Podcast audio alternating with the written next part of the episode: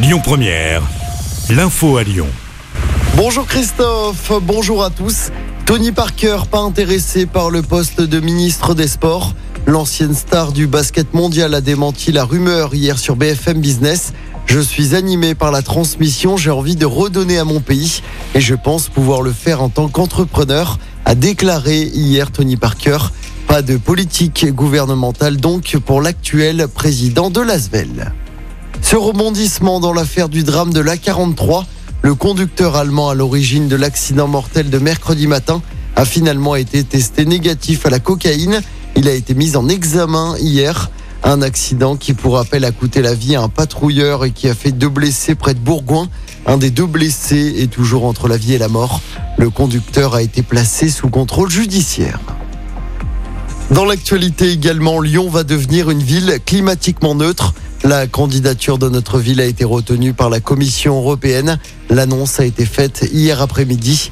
D'ici 2030, l'enjeu sera de réduire drastiquement les émissions de CO2 alors que 6 millions de tonnes de dioxyde de carbone sont émises chaque année dans l'agglomération lyonnaise.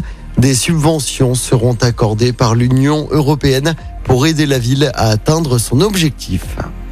Un sexagénaire présenté à la justice pour avoir menacé de poser des explosifs dans l'hôtel de police de Lyon. Ce Villeurbanais de 67 ans a été interpellé mardi soir. Il n'aurait en fait pas supporté de voir son rendez-vous pour un dépôt de plainte reporté.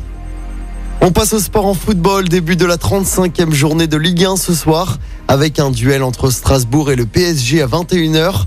De son côté, l'OL se déplacera dimanche soir sur la pelouse de l'Olympique de Marseille au stade Vélodrome. Pour ce match, Anthony Lopez, Maxence Cacré et Tanguy Ndombele devraient faire leur retour. L'OL n'a pas le choix et doit s'imposer à Marseille ce dimanche.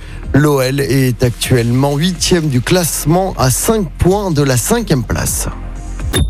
Écoutez votre radio Lyon Première en direct sur l'application Lyon Première, lyonpremière.fr et bien sûr à Lyon sur 90.2 FM et en DAB+. Lyon